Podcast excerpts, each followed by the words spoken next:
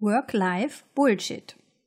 Der Begriff der Work-Life-Balance geht davon aus, dass die Berufsarbeit etwas anderes ist als das Leben und dass beide Bereiche in Balance zu bringen sind.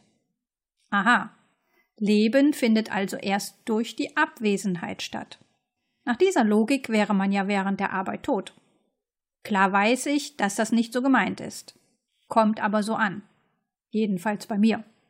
Und deshalb kann ich mit diesem Begriff auch nichts anfangen.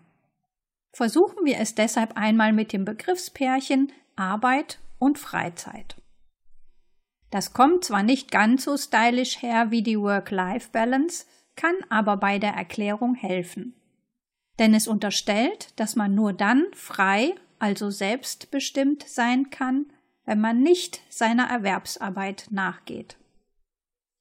Sollten Sie dieser Aussage zustimmen, dann will ich gerne der Spielverderber sein. Denn in Ihrer ach so freien, selbstbestimmten Zeit müssen Sie die Dachrinne reinigen, müssen Sie den Müll herausbringen und müssen Sie Ihre Steuererklärung machen. Muss, muss, muss. Und das nennen Sie Freizeit, also selbstbestimmte Zeit? Dann möchte ich mit Ihnen aber nicht tauschen. Na gut, werden Sie sagen, man hat ja schließlich seine Verpflichtungen. Ja, das ist richtig. Bitte bleiben Sie dran, wir kommen der Sache näher. Ich bin nämlich für eine andere Einteilung, für die Unterscheidung zwischen Privat und Arbeit und zwischen selbstbestimmt und fremdbestimmt. Dann lassen Sie uns die Freizeit umbenennen in Privatzeit und diese weiter unterteilen in einen selbstbestimmten und einen fremdbestimmten Teil. Diese Unterteilung ist natürlich auch für Ihre Arbeit vorzunehmen. Denn da gibt es ja nicht nur Fremdbestimmtes. Hoffe ich jedenfalls für Sie. Zitat Wenn vor Ihren Augen nun eine Matrix aus vier Feldern entsteht, Arbeitszeit und Privatzeit versus selbstbestimmt und fremdbestimmt, bekommt die Sache Kontur. Und Hoffnung, denn ist bei Ihnen wirklich alles, was an Ihrem Arbeitsplatz passiert, fremdbestimmt? Oder zumindest das meiste? Häufig muss diese Frage leider mit Ja beantwortet werden. Denn schließlich ist man ja weisungsabhängig beschäftigt. Die Unterlagen bis 11 Uhr auf meinem Tisch und keine Widerrede. Zitat Wenn Sie das so erleben, dann haben Sie den falschen Chef. Wenn Ihre Mitarbeiter das so erleben, dann sind Sie der falsche Chef. Chefinnen dürfen sich hier durchaus angesprochen fühlen. Eine Organisation, in der die einen das umsetzen, was die anderen vorgeben, ist keine gute Organisation. Denn sie gibt den Mitarbeitern keinen Freiraum, um Dinge zu entwickeln und zu verbessern. Nur eine Organisation, in der diese Freiräume bestehen, hat eine gute Zukunft.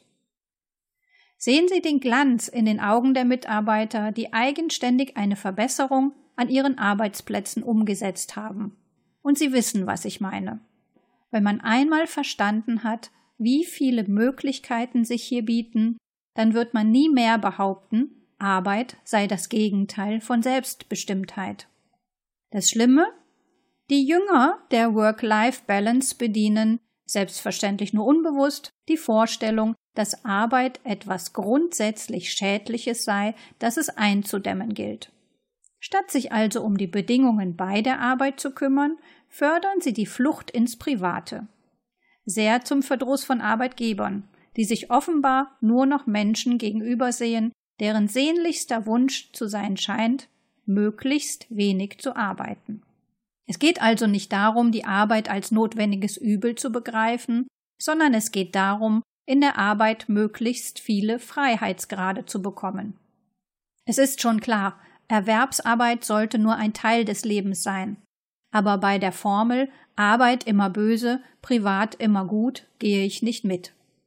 Zitat Statt also Arbeit gegenüber dem Privaten auszuspielen, sollten wir Fremdbestimmtheit eliminieren und Selbstbestimmtheit fördern, im beruflichen und im privaten.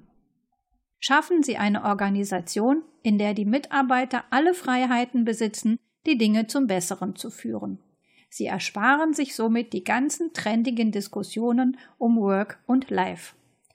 Arbeit dringt immer mehr in den privaten Raum ein und auch in die Zeit, die eigentlich für Privates reserviert ist.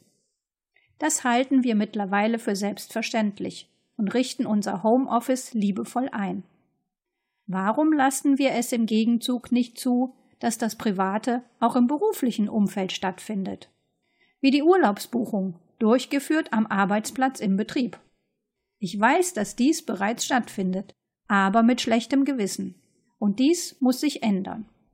Möglicherweise fällt bei der Beschäftigung mit Fremdbestimmtheit und Selbstbestimmtheit auch mal ein kritischer Blick auf ihre eigene Privatzeit. Vielleicht mit dem Ergebnis, dass das doch nicht alles so viel Freiheit ist, wie sie bisher gedacht haben. Was für eine Chance, dies zu ändern. Aber das ist ihre Privatsache. Da mische ich mich nicht ein.